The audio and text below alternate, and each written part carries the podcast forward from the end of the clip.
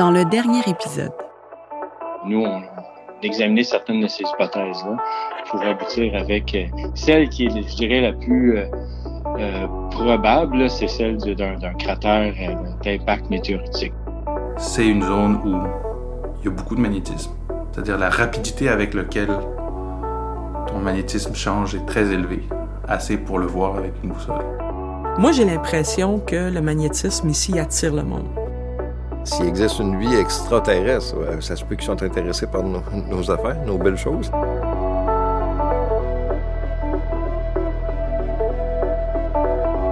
Huitième île. Un documentaire de science-fiction nord-côtier. Épisode 5.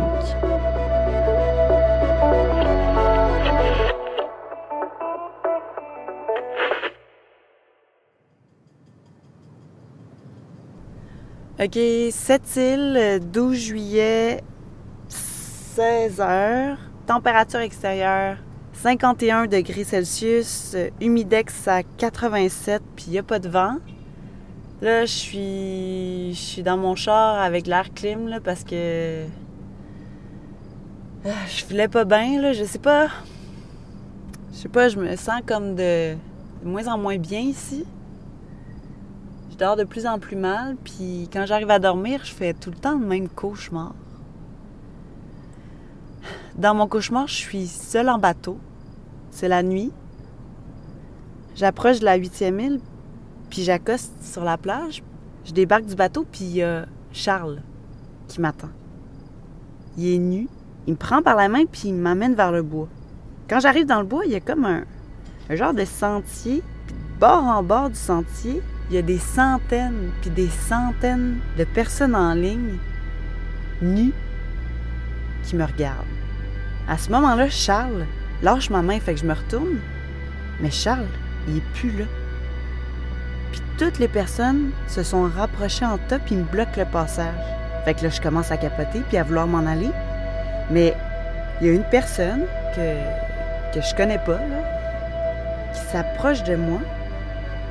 Elle me prend la tête entre ses mains, puis je ressens une immense douleur qui me pogne jusque dans la colonne, puis d'un coup, il y a un gros flash blanc, puis je me réveille. Je sais pas, là, si c'est moi qui deviens paranoïaque ou si c'est de plus en plus bizarre ici, là, mais c'est quand même un drôle de rêve récurrent. Je veux dire, est-ce que Joanne et Steve auraient raison? Est-ce que l'apparition de l'île pourrait être causée par autre chose? Qu'un phénomène géologique? Est-ce que, ça pourrait être lié à des extraterrestres? Avec toutes ces questions-là là, d'extraterrestres, j'ai décidé d'aller voir Serge Gallienne parce que quand je suis allée l'interviewer il y a une couple de jours pour l'apparition du bateau de pêcheur, il m'avait compté pas mal d'affaires sur la base de recherche biologique de l'armée, mais il m'avait aussi parlé d'un carnet de son ancêtre qu'il aurait retrouvé dans son grenier, un gars qui décrivait des observations de phénomènes paranormaux à Matamek au 18e siècle. Sur le coup, j'ai pas pris ça au sérieux, mais là, rendu où j'en suis, je me suis dit que ça valait peut-être la peine d'aller y reparler. Il s'appelait Gouy. Puis lui, il était comme. euh, il a toujours passé pour le gars, un gars un peu fou, tu sais. Un fou qui entendait le, qui entendait le ciel. Puis il appelait ça des voix célestes, le soir.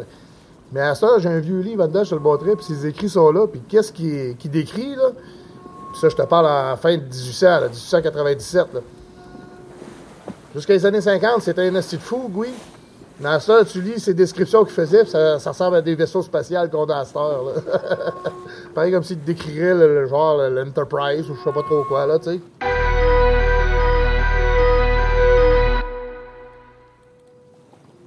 Pas du monde n'a jamais vu un train de vie, même toi des machines de même.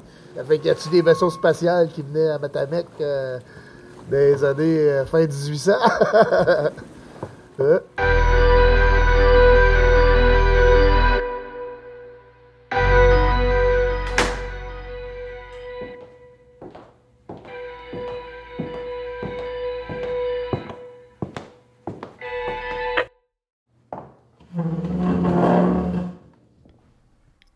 Cette île, 12 juillet, 19h, euh, je viens juste d'arriver à ma chambre d'hôtel. On avait laissé une enveloppe pour moi à la réception. J'ai demandé à la madame de l'accueil c'était qui qui l'avait laissé, mais elle connaissait pas. Elle a juste pu me dire que c'était un homme dans la cinquantaine à peu près. J'ai attendu d'être dans ma chambre pour ouvrir l'enveloppe, puis dans le fond, ce qu'il y a dedans, c'est une photo datée du 7 juillet, soit le lendemain de l'apparition de l'île. Sur la photo, on voit la nouvelle île, mais en haut à droite de l'image, il y a un objet qui flotte dans le ciel.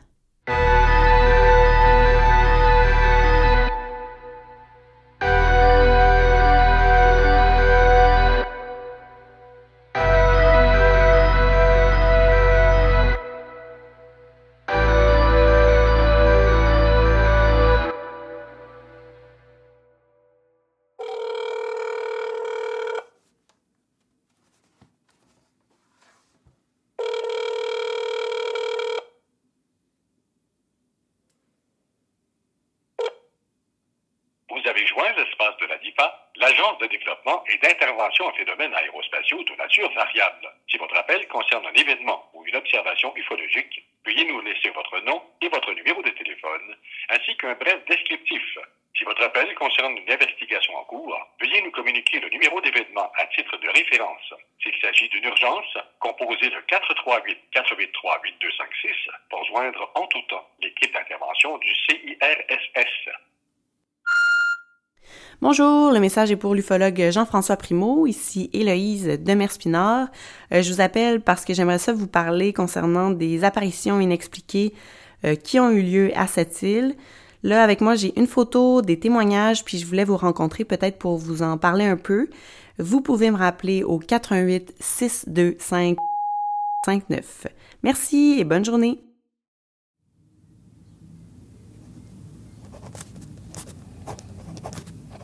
Je regarde ici, là, on a, euh, dans le fond, c'est une, photo. Tu vois-tu qu'il y a un genre de halo alentour de, la, de, de l'OVNI? Souvent, ces gens-là, euh, quand ils vont faire l'analyse de leur dossier, ils vont dire « Ah, c'est un montage, un collage photo ». Mais en réalité, c'est qu'on voit souvent des ovnis avec une énergie alentour de l'ovni qui est perceptible sur la photo. Donc, pour moi, c'est un cas qui est extrêmement intéressant. Ce qui est cool aussi, c'est que là, on a une île qui est en bas. Fait qu'on peut facilement analyser à partir de la photo la hauteur, la grandeur, euh, la trajectoire de l'OVNI, parce qu'on a un point de référence. Euh, ce que j'observe ici, là, ça ressemble à être un gros vaisseau Enterprise blanc. On dirait un poisson de côté. là. Ceci a été vu à cette île, donc ça s'est passé un vendredi soir en plein jour en plus. Là, il y a une signification. Là, ça dit Regardez-moi, le message vous, vous concerne vous. Il y a un cratère de météorite dans la baie de cette île, un ancien cratère de météorite. Mais ce qui fait aussi que dans ce lieu-là, euh, il y a des, un- une anomalie magnétique. Ah, intéressant. Il y a aussi beaucoup d'uranium dans le sol. Vraiment, vraiment beaucoup d'uranium. C'est intéressant que tu en parles parce que ça revient beaucoup à mettre l'emphase sur les études UFO-géologiques. Jean-François explique que ces études cherchent à trouver des liens entre la géologie d'un lieu et la présence de phénomènes paranormaux dans ce même lieu. Est-ce qu'il y a eu euh, euh, changement au niveau du sol? Est-ce que ce, ce cratère-là nous a emmené d'autres matières? Est-ce que ça a fait euh, un reflet qui fait que ça condense l'énergie? Selon Jean-François, les lieux semblables à cette île d'un point de vue géologique répertorient plus d'enlèvements, puis plus d'observations d'ovnis que partout ailleurs sur la planète. Je, pense que le phénomène cible des gens, cible des lieux. Et plus que ça va, plus que les gens découvrent qu'au niveau euh, euh, minéralogique et euh, géologique, on a des couloirs d'énergie qui vont favoriser le, le déplacement de l'OVNI. Est-ce qu'on peut retrouver la même chose à cette île? C'est fort probable.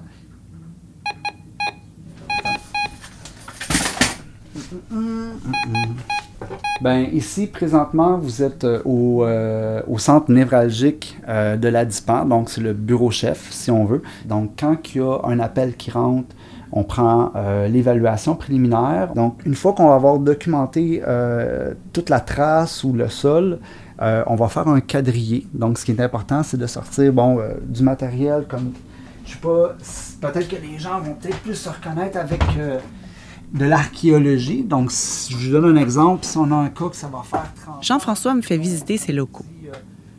Pendant qu'on fait le tour, je remarque une carte du monde sur le mur. On va pouvoir sortir des codes, quadriller un petit peu le terrain exactement comme l'archéologie. Euh, on va prendre aussi le détecteur de métal. Sur la carte, on peut voir les différents noms donnés aux extraterrestres selon les pays et les cultures. Chaque culture a leur, euh, leur version de ce que pourraient être les extraterrestres. Après ça, ben, on a le chupacabra au Mexique. Donc des petits êtres avec des- une grosse tête. Euh, après ça, on a les fameux petits gris. Donc on voit souvent, souvent, on a les grands gris, on a les grands blonds. Au niveau du continent nord-américain, il y a un mot écrit en Innu, Memekwashi.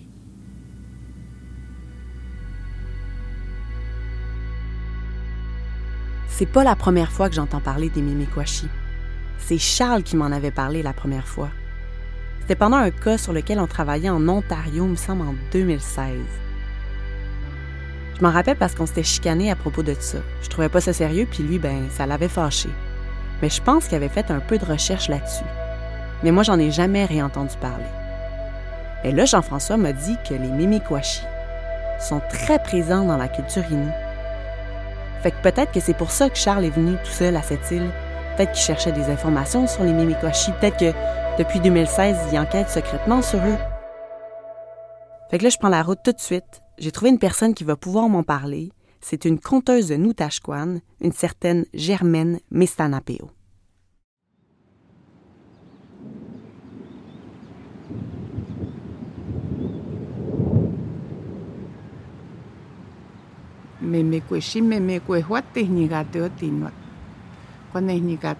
Dans notre langue, on dit les Memekwehua, Memekweshi, ce sont des êtres euh, qui, qui peuvent circuler euh, sur la terre ferme et aussi se transformer. C'est des, des, euh, des êtres mythiques qui ont un certain pouvoir, surtout de transformation. Puis ce sont des êtres qui ressemblent à, à des humains, mais ils ont comme la peau brune verte. On ne sait pas d'où ils viennent, ni à quel moment ils sont apparus. Mais Germaine me dit que les Mimikwashi sont présents dans les légendes Innu depuis des milliers d'années. Ils ont le, le pouvoir de se transformer, mettons comme en femme, en homme, surtout en beau jeune homme, en belle femme, en aîné, en animal, en végétaux, en arbre, en rocher, surtout en rocher. Et ce sont des êtres qui ont des, des pouvoirs euh, bizarres. Elle a découvert des traces des Mimikwashi dans les légendes des Ojibwe, des Cris, puis même de certaines nations du sud des États-Unis. Leur, leur lieu d'habitation se trouve à l'intérieur de la terre, à l'intérieur des roches. Là où il y a des montagnes, là, il y a des Memekweshi. Les Mimikwashi font disparaître des gens. Ils les amènent avec eux, puis on les revoit jamais. On ne sait pas exactement pourquoi, mais certains disent que c'est quand on leur manque de respect. Ça peut être des Memekweshi, là, il faut se, se méfier. C'est comme ça que certaines personnes ont disparu selon, euh, en tout cas, la légende. «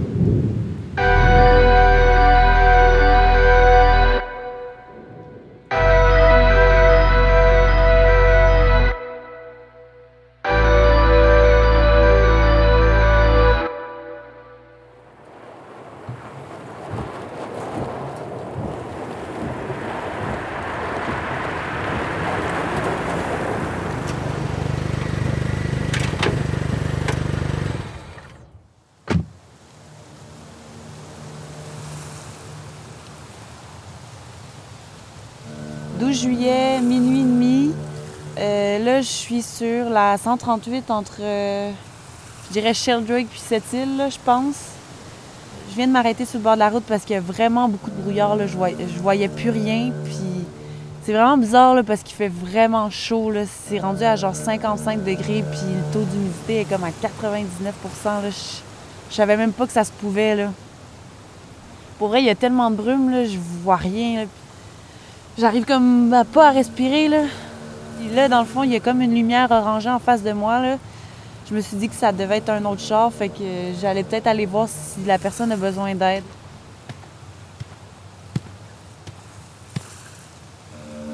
Pour vrai, l'air est vraiment lourd. là. J'ai comme de la misère à respirer. Là.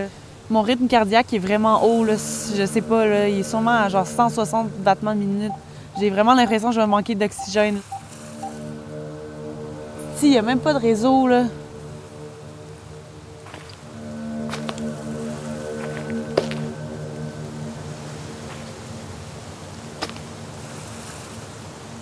OK, il a l'air d'avoir une silhouette sur le bord de la route. Il y a encore la lumière orange, mais je vois pas de char. Si, là. Euh, on dirait que c'est un homme. Allô? Y a quelqu'un? Allô? Monsieur? Madame?